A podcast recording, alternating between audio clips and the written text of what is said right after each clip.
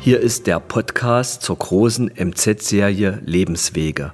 Bei uns erzählen Menschen mit DDR-Biografie, wie es ihnen vor und nach dem Mauerfall ergangen ist.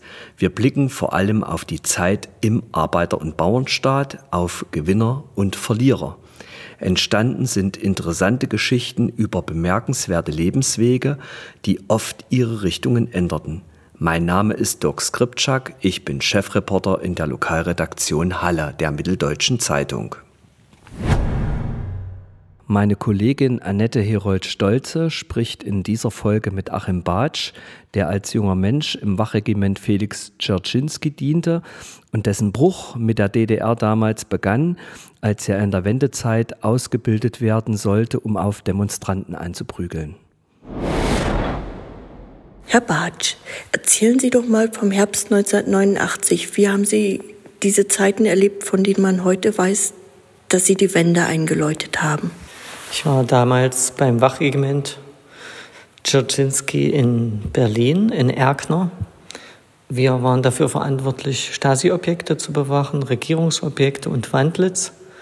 Ähm, ich war immer auf so einem, so einem Feldlager, also so, so, ein Lager im, im Grünen, das ich mitbewachen musste vom Wachturm aus.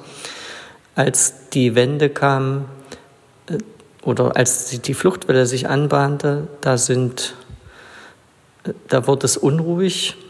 Ähm, wir haben eine extra Ausbildung bekommen, die vorher nicht eingeplant war, mit Plastikschutzschilden und großen Gummistöcken, Knüppeln und haben dann gelernt, so marschieren mit den und gleichzeitig im, im Marschschritt auf den, mit dem Gummiknüppel auf diesen Schirm zu schlagen oder dieses Schild, sozusagen als Abschreckung. So, so eine Ausbildung hatten wir dann.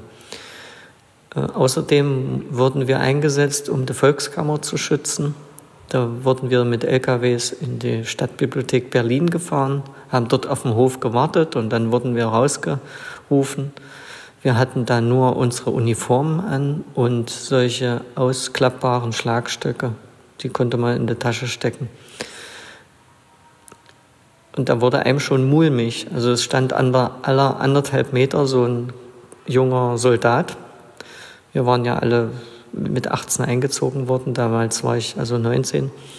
Und, und vor uns mehrere tausend Berliner mit Kerzen. Und das war schon ein komisches Gefühl, dass, also wir fühlten, also ich fühlte mich da relativ machtlos. So, also wenn das jetzt eskalieren sollte, dann, dann kann ich da nichts beschieben. Und dann habe ich im Oktober ein Entlassungsgesuch geschrieben und habe da geschrieben, dass ich eben sympathisiere mit bestimmten kritischen Meinungen und ich nicht weiß, wie ich dann reagieren werde. Wie ging es für Sie weiter? Ich hatte einen Platz für ein Volontariat, weil ich Journalist werden wollte beim DDR-Fernsehen. Der Platz war dann hinfällig. Bin also zurück nach Halle gegangen und habe mich beim Amt für Arbeit in der Martinstraße gemeldet. Das war ein kleines Büro. Die hatten da so eine Elektroschreibmaschinen ausgedruckte Liste mit Arbeitsstellen, die frei waren. Im Goethe-Kino Einlass oder Sekretärinnen wurden überall gesucht, unter anderem beim Büro für Städtebau und Architektur und bei der äh, Mitte, Moment, bei der Nationaldemokratischen Partei. Und da ich Schreibmaschine schreiben konnte und erstmal irgendwas machen wollte, habe ich mich eben da beworben äh, für Büroarbeit und bin dann über die Nationaldemokratische Partei zum, zu den mitteldeutschen neuesten Nachrichten gekommen und habe da im Dezember angefangen zu arbeiten als, als Volontär. Also, und habe dann erste Artikel von Montagsdemonstrationen geschrieben. Die Redaktion war am Steintor. Äh, da gab es drei Mitarbeiter. Und äh, da habe ich so meine ersten Artikel geschrieben, äh, sehr mit großem Interesse die, die Montagsdemos verfolgt und den demokratischen Aufbruch und was jetzt wird aus diesem Land. Und das habe ich dann mehrere Monate gemacht. Dann wurde diese Zeitung eingestellt. weil die eine kleine Auflage hat und keine Finanzierung gesichert war und bin dann zum Hallischen Tageblatt gewechselt als redaktioneller Assistent und habe dort von 1990 bis 92 auch in der Lokalredaktion gearbeitet. Die Wende habe ich empfunden, dass es eine große Auf Aufbruchstimmung, also sehr viel Sympathie, äh, teilweise aber auch Angst, was, was da kommt, weil, weil ich ja auch irgendwie äh, ein bisschen ja, beeinflusst war von der, von der Ost, was eben in den Medien so berichtet wurde, dass es im Westen Waffen gibt und ähm,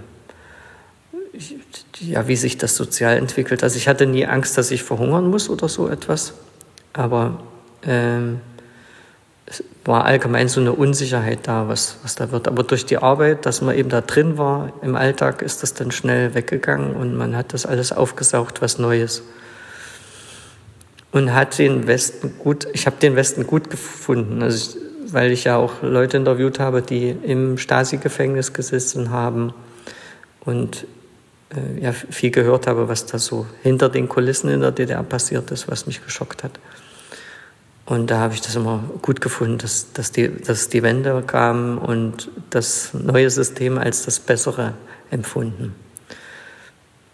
Das hat sich auch mit der Zeit ein bisschen relativiert, weil äh, man kippt leicht eine Gesellschaftsordnung über den Haufen und die, die überlebt, ist dann die bessere. Aber das, äh, heute ist das Bild auf die DDR-Zeit und äh, differenzierter, als es in der Wendezeit war.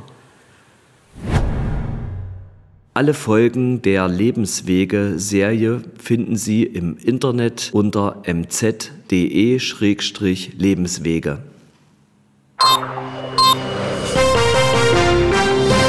Hast du das gelesen? Mitteldeutsche Zeitung.